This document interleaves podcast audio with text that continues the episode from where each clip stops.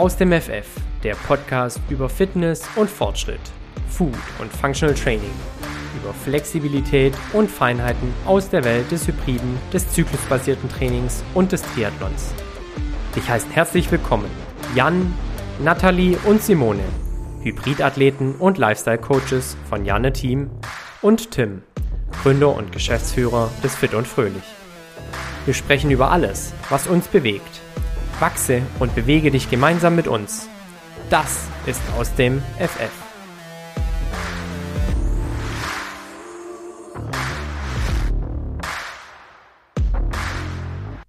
Ihr Lieben, herzlich willkommen zu einer neuen Folge des Aus dem FF Podcast. Heute ein Format, das ihr im Aus dem FF Podcast relativ selten finden werdet, denn heute bin ich ganz allein unterwegs, eine Solo-Folge meinerseits. Mein Name ist Tim, ich bin einer der Gastgeber des Aus dem FF Podcast, bin Gründer und Geschäftsführer der Fit und Fröhlich GmbH und darf im Rahmen dessen Teil dieses wunderbaren Podcasts sein, der sich um Fitness, um Ernährung, um die Sportarten High Rocks, Kraftsport, Laufsport, aber auch Triathlon dreht. Und genau um dieses Thema, um den Triathlon soll es heute gehen. Diese Folge werden wir nennen Revolution im Triathlon. Denn es tut sich was im Sport, ich will fast schon sagen in unserem Sport. Also auf jeden Fall in meinem Sport. Ich fühle mich dem Triathlon, obwohl ich, obwohl mein letzter Triathlon schon ein paar Tage her ist, äh, fühle ich mich dem Sport noch extremst verbunden. Und deshalb habe ich Jan, Simone und Nathalie vorgeschlagen, heute mal eine Solo-Folge zum Thema Revolution im Triathlonsport aufzunehmen. Denn es tut sich was im Triathlon und darüber soll es gleich gehen. Davor aber, wie ihr es gewohnt seid, natürlich noch eine unserer aus dem FF Kategorien. Was konnte ich in der vergangenen Woche aus dem FF? Es war das Eisbaden. Jetzt werdet ihr schmunzeln, denn wir haben erst eine Folge zum Thema Eisbaden aufgenommen. Jan und ich haben da sehr, sehr ausführlich darüber gesprochen, über die Vorteile, über die Nachteile. Und am vergangenen Wochenende habe ich es gewagt, den Sprung ins kalte Nass. Nein, es war keine dicke Eisschicht auf meiner Tonne und nein, es war wahrscheinlich auch nicht kälter als 5 Grad. Wahrscheinlich so zwischen 3 und 5 Grad war das Wasser kalt. Ich kann es nicht genau sagen, weil es kein Thermometer in diesem Kältebecken gab. Aber ähm, ja, ich war in der Therme den ganzen Tag, äh, saunieren, Dampfbaden und dann auch in einem Kaltwasserbecken. Wie hat es mir gefallen? Ich fand's gut. Ich fand's, ich fand's überraschend gut. Also ich hätte gedacht, die Kälte macht mir mehr aus. Aber wenn man sich einmal überwunden hat, und das ist ja auch das, hm, was viele regelmäßige Eisbaderinnen berichten, ist, dass ähm, dieser Gewöhnungseffekt doch irgendwo eintritt, beziehungsweise das kalte Nass einfach nicht mehr so eine krasse Überwindung wird. Und ich war insgesamt dreimal, wahrscheinlich so um die zwei bis maximal drei Minuten drin. Ich habe es nicht, ich habe es nicht äh, getrackt. Ja, ähm, dann tritt dieser Gewöhnungseffekt ein. Und ich habe schon gemerkt, so beim zweiten und auch beim, vor allem beim dritten Mal, es ist nicht mehr so eine krasse Überwindung wie beim ersten Mal. Und was ganz, ganz wesentlich ist, was ich festgestellt habe, für mich persönlich, ich kann nur aus meiner eigenen Erfahrung sprechen, ist eben die Kontrolle der Atmung. Also wenn du deine Atmung nicht gut kontrollieren kannst und anfängst schnell zu atmen oder gar zu hecheln, hast du eigentlich schon verloren, denn dann geht dir der Kreislauf weg. Also du musst dich selber dazu zwingen, dich ja zu Maßregeln, was deine Atmung angeht und diese schön ruhig, gleichmäßig und regelmäßig und tief beizubehalten. Und das war für mich so der Schlüssel, weshalb ich das eigentlich ganz gut weggesteckt habe ähm, also zumindest kreislauftechnisch. Klar, am Anfang dreht es dich ein bisschen und ähm, ja, dir ist es schon etwas schwummerig, aber wenn du die Atmung im Griff hast, lässt es relativ schnell nach und dann ist es nach wenigen Sekunden kein Thema mehr, auch bis zu den Schultern oder bis zum Hals ins kalte Wasser zu gehen oder dann auch mal schnell unterzutauchen. Meine Erfahrung vom Eisbaden, äh, würde ich es wieder tun? Mit Sicherheit würde ich es jetzt jeden Morgen oder regelmäßig machen, mit Sicherheit auch nicht. Aber eine coole, eine schöne Erfahrung. Und äh, ja, hatten wir erst jüngst darüber gesprochen, wenn du die Folge zum Thema Eisbaden noch nicht gehört hast. Ich finde eine sehr, sehr hörenswerte Folge, da wir beide Seiten beleuchten die Pros als auch die Cons. Ich kann für mich sagen, ich war am Samstagmorgen laufen, bevor wir dann in die Therme gegangen sind ähm, habe ich einen merklichen Effekt am Sonntag im Hinblick auf die Regeneration meiner Beinmuskulatur gehabt? Eher nicht. Ähm, Hat es mir trotzdem gut getan und habe ich mich danach gut gefühlt? Selbstverständlich. Also äh, das kann ich definitiv sagen. Auch ich habe diesen Wohlfühleffekt gehabt, habe mich wohlgefühlt im äh, nicht unbedingt im Wasser, aber dann danach selbstverständlich, wenn du dann auch langsam wieder warm bist und dich natürlich dann auch irgendwo einkuscheln und einmummeln kannst. Ja, also ähm, haben wir dann gemacht und von daher eine sehr schöne Kaltwasser- und Eisbad-Erfahrung gehabt am Wochenende und das konnte ich aus dem FF. Ja, Leute, ich hab's versprochen, wir sprechen heute ganz kurz über das Thema Triathlon und was sich da tut. Wir nennen die Folge Revolution im Triathlon, denn einer der großen Veranstalter von Triathlonrennen hat mit einem Zug, und zwar Anfang des Jahres, die Karten so etwas vom Tisch genommen. Ich will etwas ausholen und ausschweifen, denn es ist, glaube ich, relativ wichtig zu verstehen, wie das Triathlon-System aufgebaut ist und wie es funktioniert. Es gibt mehrere große Anbieter von Triathlon-Rennen in der Triathlon-Welt. Du kennst sicherlich den Ironman in Hawaii. Das ist die Langdistanz, die Weltmeisterschaft über die Langdistanz von der Marke Ironman. Die Marke Ironman ist ein privater Anbieter von Ironman-Rennen Ironman-Rennen gibt es überall auf der Welt. Äh, in Deutschland unter anderem der Ironman in Hamburg, der Ironman in Frankfurt und äh, noch Mitteldistanzen, also halbe Ironman in verschiedenen anderen Destinationen. Es gibt darüber hinaus, und das ist sicherlich der mitbekannteste sogar weltweit, ähm, einen Anbieter, der nennt sich Challenge. Und die Challenge Rot ist eines der Triathlon-Rennen, das wahrscheinlich bei jedem Triathlet oder Triathletin auf der Bucketlist steht. Denn wie gesagt, es ist einer der bekanntesten Rennen weltweit und hat auch extrem gute Reputation in der ganzen Welt. Und dann gibt es einen weiteren Anbieter und um den dreht sich jetzt eigentlich die kommenden Minuten auch. Das ist die PTO.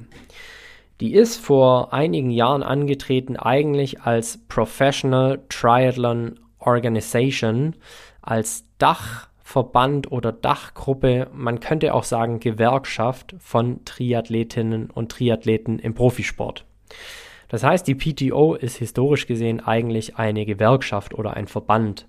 Und Triathletinnen haben sich unter dieser Dachmarke zusammengeschlossen, um ihre Interessen gegenüber den großen Anbietern zu vertreten. Das hing vor allem mit äh, der Bezahlung und der Höhe der Preisgelder zusammen, mit der Höhe der Antrittsgelder und, und das leben ja Gewerkschaften vor, es ist einfach wichtig, mit einer Stimme zu sprechen und das haben Triathleten unter der Marke PTO, also Professional Triathlon Organization, getan und haben sich da in dieser Gewerkschaft vereinigt. Vor einigen Jahren ging diese Organisation jedoch her also ihr müsst euch das vorstellen, es gibt da quasi ein Headquarter ähm, mit hauptamtlichen Menschen, die dort in diesem Headquarter arbeiten und haben entschlossen, eine eigene Rennserie an den Start zu bringen. Ähm, mit viel Geld, mit Geld von Investoren oder mit Geld von einem Hauptinvestor, mit insgesamt, und ich glaube, das kann man schon so sagen, mäßigem Erfolg. Mit mäßigem Feedback der Athleten, mit mäßigen Teilnehmerzahlen, auch was die Altersklassenathleten anging. Also die Athleten, die den Triathlon nicht professionell betreiben, sondern als Hobby. Also ich beispielsweise. Ich war immer Altersklassenathlet, äh, ambitioniert, aber eben kein Profi. Und ähm, letztendlich stand die PTO Ende des vergangenen Jahres in meinen Augen an einem Scheideweg. An einem Scheideweg, wo sie sich entschließen konnte, entweder sie wird wieder bloße Organisation, also bloße, bloßer Dachverband von Triathletinnen, oder ziehen sie die Tour der PTO, also die Rennserie, die sie da bereits hatten, wirklich groß auf und stecken nochmal sehr, sehr viel Geld in den Sport und schaffen sie es auch, die weltbesten Athletinnen dort an diese Startlinien der jeweiligen Rennen zu bekommen. Von Seiten der PTO hat man sich für Zweiteres entschieden und hat Anfang des Jahres die sogenannte T100 Tour ins Leben gerufen oder announced. Das sind letztendlich Rennen über zwei Kilometer Schwimmen, 80 Kilometer Radfahren und 18 Kilometer laufen. So kommen diese 100 Kilometer zusammen, 2 Kilometer schwimmen, 80 Kilometer Radfahren und 18 Kilometer laufen. Das kommt am nächsten an die Mitteldistanz der Ironman-Rennen ran oder eben die Mitteldistanz allgemein, also quasi der halbe Ironman. Und ähm, die PTO hat gesagt, okay, wenn wir diese T100 ins Leben rufen, und deren Investor, dann wollen wir dort ausschließlich die besten Athletinnen und Athleten an den Start bringen. Und genau das haben sie letztendlich getan mit, und jetzt kommen wir halt zum Punkt, Money makes the world go round, mit sehr, sehr viel Geld. Mit sehr, sehr viel Geld für den Triathlonsport, muss man auch sagen, denn ähm, der Triathlon-Sport ist nach wie vor eine Randsportart und da steckt einfach nicht sehr viel Geld drin. Mm, und die Antrittsgelder und die Preisgelder, die die PTO jetzt für die Serie der T100 Triathlon World Tour ausgerufen hat, ist letztendlich der Jackpot für alle Spitzenathletinnen in diesem Sport. Jetzt muss man verstehen, und ich äh, berichte euch jetzt im Folgenden, wie diese Tour ablaufen wird. Es wird acht Rennen über das Jahr geben. Das heißt, acht Mitteldistanzen über das ganze Jahr verteilt, beginnend am 9. März und endend am 29. und 30. November. Das heißt, wenn du dich für diese Serie entscheidest, für die T100 Triathlon World Tour der PTO, dann bist du eigentlich nicht mehr in der Lage, bei Ironman noch Rennen zu bestreiten. Denn der, der Aufwand, natürlich der Reiseaufwand, aber der Trainingsaufwand und der Wettkampfaufwand und irgendwann der Load all dieser Belastungen wird so groß, dass du nicht mehr imstande sein wirst, noch irgendwo eine Mittel- oder Langdistanz zu absolvieren. Bei irgendeinem anderen Anbieter, also sei es Challenge Rot oder sei es Ironman. Ja, ich hatte von diesen acht Rennen gesprochen. Ich gehe sie jetzt einfach mal durch, beziehungsweise die Rennen, die bislang bekannt und announced sind. Ich habe gesagt, es geht los am 9. März 2024, also jetzt rund in vier Wochen, mit dem T100 in Miami. Weiter geht's am 13. und 14. April in Singapur. Im Juni, da steht das Datum noch nicht final fest in Kalifornien. Am 27. und 28. Juli in London. Am 28. und 29. September auf Ibiza. Am 19. und 20. Oktober in Las Vegas, beziehungsweise am Lake Las Vegas, etwas außerhalb von Las Vegas. Am 16. und 17. November in Dubai und am 29. und 30. November 2024 findet das Grand Final an einem noch unbestimmten Ort statt. Man vermutet auch irgendwo im Nahen Osten. Denn, und das darf man jetzt sicherlich schon mal so öffentlich sagen und da vielleicht auch ein kleiner Kritikpunkt, natürlich muss sich diese Serie refinanzieren und man munkelt, dass ein Großteil dieser Gelder aus dem Nahen Osten kommen, sprich Saudi-Arabien, Bahrain oder auch Dubai, also die Staaten ähm, des Nahen Ostens, die aktuell sowieso schon versuchen, mit sehr, sehr viel Geld und Geld, die sie in den Sport stecken, so eine Art Sportswashing zu betreiben. Darf man halten davon, was man möchte oder sich klar positionieren? Sicherlich ähm, ist es für einen Profi-Triathleten äh, sehr, sehr schwer, dort Nein zu sagen, aber man darf die Missstände in diesen Ländern ganz klar ansprechen, vor allem die Menschenrechtsmissstände. Ähm, Dubai, ein sehr liberales Land für die Verhältnisse im Nahen Osten, aber man wird natürlich sehen müssen, wo das Grand Final dann letztendlich stattfindet und da darf man als Sportler sicherlich auch gerne die Stimme erheben. Soviel zu den Austragungsorten. Es ist bereits öffentlich, dass über alle Events, also diese acht Rennen und alle Bestplatzierten in diesen Rennen bei Frau und Mann eine Gesamtsumme von 7 Millionen Dollar ausgeschüttet wird. Ich hatte das schon gesagt, eine enorme Summe für den Triathlonsport. Natürlich lächerlich wenig, wenn man in Fußball oder äh, ja in den Golfsport oder den Basketball oder sonst wohin schaut. Aber wir sprechen von einer Randsportart und wir sprechen davon, mit dem Triathlon wirklich gut leben zu können. Und folgende Athleten haben dadurch, dass sie sich verpflichtet haben, an dieser PTO T100 Series oder World Tour teilzunehmen, diese Gelegenheit beim Schopfe gepackt und ähm, ja, sich gesigned, sagt man, also ähm, sich verpflichtet, an diesen Rennen teilzunehmen und dann eben auch die Chance auf dieses hohe, vergleichsweise hohe Preisgeld ähm, ja, haben. Fangen wir doch mit den Frauen an und ich möchte euch nochmal darauf hinweisen, die Frauen, die sich dazu entschlossen haben, bei dieser T100 Triathlon World Tour teilzunehmen, werden aller Voraussicht nach bei keinem anderen Rennen zu sehen sein. Das sind folgende Triathletinnen.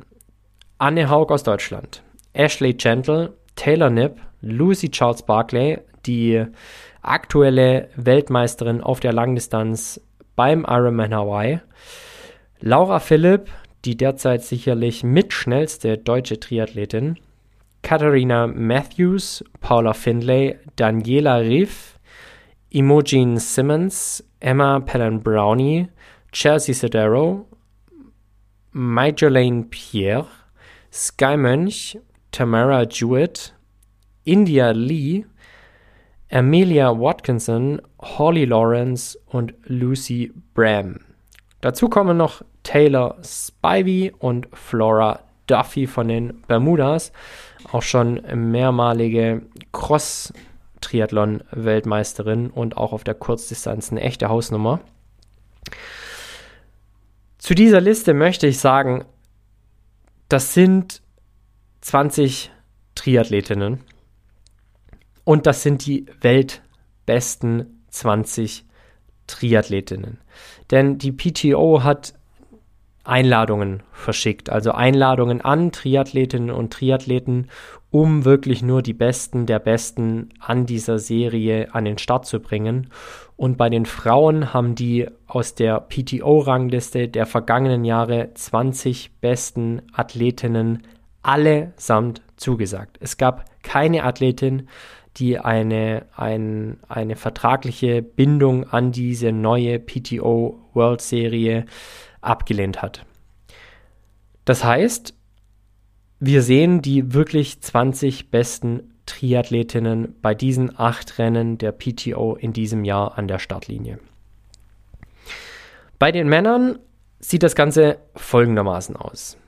Es sind gesigned als die 20 PTO T100 Athleten Magnus Ditlev, Jason West, Peter Hemmerich, Matthews Marginier, Rudi van Berg, Leon Chevalier, Sam Long, Daniel Beckegaard, Bradley Weiss, Sam Laidlow, Frederik Funk, Clement Millon, Aaron Rawley, David McNamee, Ben Canute, Rico Bogen aus Deutschland, Alistair Brownlee, Max Newman, Martin van Riel und Javier Gomez. Javier Gomez auch Olympiasieger bereits auf der Kurzdistanz. Und wir haben zwei Deutsche am Start. Das ist Frederik Funk, auch eine echte Rakete auf der Mitteldistanz. Da darf man sicher einiges erwarten. Und Rico Bogen, aktueller Ironman 73, also Mitteldistanz Weltmeister, letztes Jahr in Lahti in Finnland, die Weltmeisterschaft dort auf der Mitteldistanz geholt. Ähm, also auch da darf man sagen, Weltklasse Athletenfeld, 20 absolute Vollraketen auf der Mitteldistanz.